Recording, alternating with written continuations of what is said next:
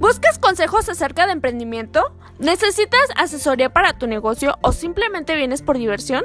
Esto y más escucharás aquí, ¿te late?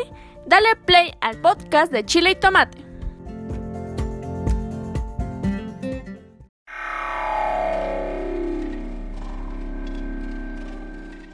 ¿Quieres darte a conocer como músico o a tu banda? SR9 Music. Estudio de grabación, producciones musicales, videos, distribución digital en todas las plataformas, registro de canciones y nombre artístico. Eso y más en una sola compañía. Revolución Social 122 Poniente, Colonia Tecolote, 210-3553. SR9 Music. En mis primeros años en mis primeros años de, de cocinero, de cocina, eh, cuando era un humilde auxiliar, coincidí, coincidí con una persona, con una persona de nombre Luis. Luis, lo vamos a dejar Luis a secas. Ojalá y un día lograra escucharme y él va a saber inmediatamente que me refiero a él no me quiero referir a él, no quiero que lo tomes así como si fuera mala onda, voy a decir la neta de lo que, de, cómo, cómo nos tocó este convivir a mí y a Luis. Este era una persona, era una persona, este, y es una persona que para mi gusto es muy, muy desagradable. Este, lo peor de todo, o sea, no, no, estoy diciendo que eh, que sea malo, que sea desagradable, no le va a sacar bien a todo el mundo. Lo malo con Luis es que Luis cree que es agradable. ¿Sí me explico? ¿Me estoy dando a entender? O sea, eh, ¿por qué? ¿Por qué Luis es desagradable? Es una persona, es una persona que tiene un problema desde aquel entonces, de aquel lejano 2006, de alcoholismo. Muy, muy, muy severo. Muy severo. O sea, severo es de que ya cuando por andar en el chupe no vas a trabajar y, y estás de trabajo en trabajo porque tu necesidad de alcoholizarte puede más que tu responsabilidad, quiere decir que tu problema ya está muy muy avanzado, muy, muy avanzado y si lo tienes que atender. Yo no tengo nada en, contra de que la gente chupe y, se alcoholice, sino de que hay tiempos para todo. Hay que, o ¿cómo va a ser posible que por andar en ese, en ese rollo y se agarrara tres días tomando, eh? Se perdía, yo creo que se perdía. Eh, te pones a tomar con él y era una persona desagradable, muy, muy desagradable. Pero yo pienso que en su mundo él creía que era agradable. O tal vez no sé, no sé qué pensaba. Porque hasta la fecha este... Y me acordé de él, dije, le voy a dedicar este episodio. No en mala onda. Eh, Luis ni siquiera me escucha y dudo mucho me llegue a escuchar. Y si me escucha, pues qué bueno. Es una crítica para él. Era una persona que, de hecho, varias veces, varias veces, este, no le llegamos a, a esconder, fíjate Ah, se, hacía una, borracherilla por ahí, una junta. Chingas, ahí bien este lo veíamos, así una vez pasó, lo veíamos a lo lejos y nos tuvimos que esconder definitivamente porque no queríamos convivir con él. Una vez hasta se dio cuenta. Vas a decir, uy, pues qué, qué crueles, qué crueles son. Pues a ti te gustaría, yo te pregunto. Hay gente que es muy, muy, y era una, es muy desagradable. Eh, sus, eh, cada vez que que empezaba una como especie de humor. Eh, era muy desagradable para sus, sus chistes, eran ofensivos siempre, siempre hirientes, siempre tratar de herir. Y hace poquito me hizo uno, que el cual ignoré, ¿verdad? Naturalmente. Entonces, así eras, así es, y sigue siendo la misma persona de hace, de aquellos ayeres ahora. Eh, me, lo, lo que lamentablemente, de lo que tengo que hablar a ti de él, yo creo que tú tienes un amigo como Luis. Todos conocemos un Luis. Eso, la verdad, te lo firmo. Y si no, ya lo vas a conocer. No te preocupes, esa, esa gente llega a tu vida, porque tiene que llegar. El problema no vamos a hablar de, de todos los Luis del mundo que, que existen, ni de, ni de las tonterías que vienen a hacer a tu vida. El problema con Luis, de la gente que es como Luis, es que cree que está bien. No hay nada peor que alguien cometiendo errores o siendo como Luis y creyendo que eso está bien. Que así es la vida y así tiene que ser. No hay nada peor que eso. Yo no soy la persona eh, perfecta. Eh, tal vez ahorita me oigo medio mamón al decirte todo esto. Eh, tal vez no soy nadie para darte un, un consejo ni ser un coach de vida.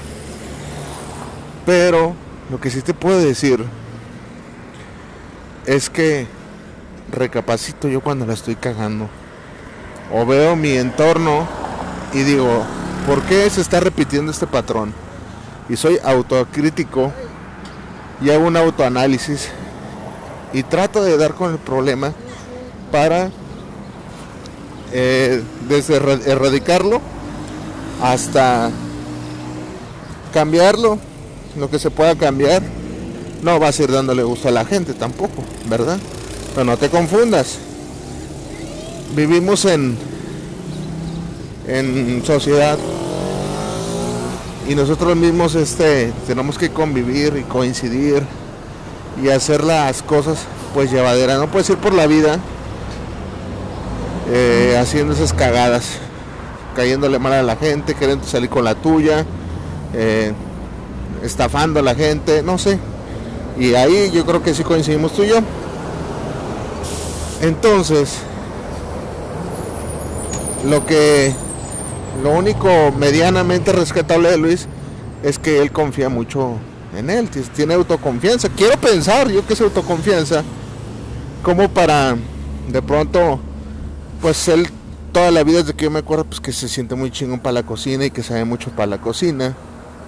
Y pues eso está mal, ¿no? Eso está mal, o sea, que no tengas humildad. Es una persona que se siente agradable al momento que te hace un chiste un chiste que te hiere. Y eso pues no está chido. Pero él siente que es agradable. Yo, pienso que él siente que es agradable. Es una persona que yo creo que se siente un bebedor social, ¿no? Que se siente que cuando bebe es agradable y, que está bien lo que hace. Entonces, pues no manches. O sea, ya desde el momento que te sientes cosas que la gente no, no te dice, estás mal, estás muy mal. Pero ya vamos a dejar de hablar de Luis, no te preocupes. Ahora vamos a pasar a a de las cosas que yo te vengo a aconsejar. Que me gustaría que me tomaras este consejo de amigo amigo. Yo no quiero que, que seas un robot y que pienses y que tal lo que yo digo. Por mí mándame el, al cuerno, nada más puedes llegar y agarrar lo que te sirva, o nada más pasaste un rato de diversión por, por escucharme un ratito, o como lo veas tú. Lo que sí te quiero decir es que me gusta que seas humilde, pero no con esto quiero decirte que seas tonto. La humildad no tiene nada que ver con la pobreza, ni que te sientas menos que nadie. Es algo bien valioso la humildad me gusta, me gusta que seas, que seas creativo, que seas innovador, pero que no caigas en lo ridículo. Me gusta, me gusta que seas ambicioso, pero sin que caigas en la avaricia total, que en el materialismo, en cosas banales y materiales solamente. Me gustaría me gustaría que tú mismo trabajaras en ser sincero. Sincero con la gente que te rodea. Pero sin caer en una crítica destructiva u ofensiva a veces. ¿Se puede? Claro que se puede. Se puede hacer todo a la vez. Hay que encontrar las palabras precisas. Me gustaría que fueras paciente, pero no que fueras pasivo y que te quedaras viendo cómo la vida pasa mientras tú eres pasivo. Paciente y paciente no es lo mismo. Paciente y pasivo no es lo mismo. Me gustaría, me gustaría que fueras más aventado, que te aventaras, que te aventaras a todo, pero con sus respectivas precauciones, teniendo la cautela de que no vayas a caer a un precipicio. Me gustaría también, me gustaría también que fueras un poco más observador, sin caer tanto en lo detallista. Observador yo me refiero con el entorno que te rodea y las personas que te rodean, sin caer tanto en lo así de, a detalle, ser, ser tan obstinado con los detalles. La vida no se trata de eso, de, de ser así enfático las cosas y muy, muy hacer énfasis de todo. No, hay que hay que relajarse, a veces hay que tener un poquito de indisciplina. Me gusta que seas disciplinado, pero no porque seas disciplinado piensas que ya vas a tener éxito. Eso es una cosa que no va a suceder. El hecho de que seas disciplinado no quiere decir que estás con el éxito asegurado. La disciplina te lleva, va de la mano, es un, es como una, como, el como el aderecito de la ensalada. O sea, una ensalada tiene muchos elementos y, y el aderezo le da ese toque. Entonces la disciplina es parte del éxito, sí. Pero no porque tengas disciplina, tu éxito está asegurado. ¿Es factor? Sí, pero no es 100%. Me gustaría que fueras fueras como como Luis, pero nada más basándote en una confianza natural y tener los argumentos para tener esa confianza. Pero tampoco que lo vociferes y digas que eres un chingón para la cocina, que eres este que puedes llegar a burlarte de los demás, este que hagas este críticas destructivas. Todo eso que te digo no me lo hizo Luis, ¿eh? Yo sé lo que estás pensando, pues que le dijo Luis que lo vivió tanto, para nada.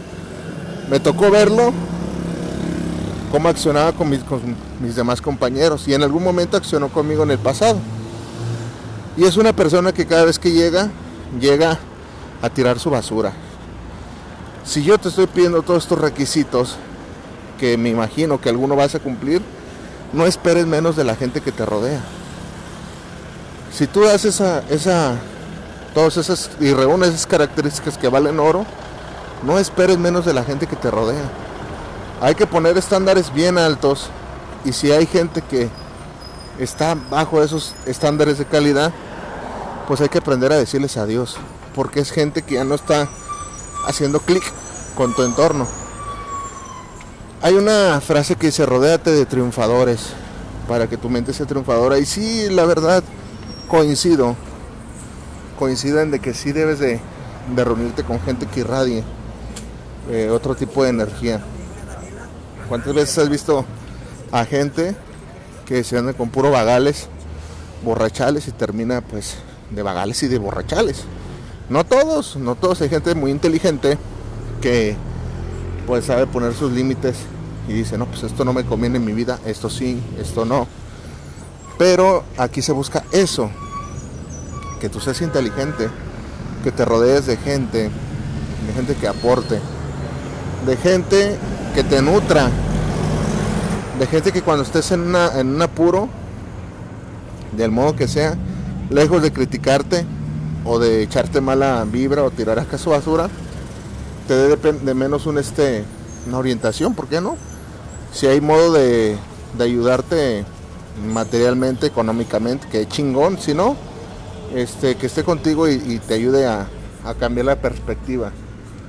¿Estás de acuerdo? Ánimo, ánimo, ya lo sabes, que la vida nunca te regala nada.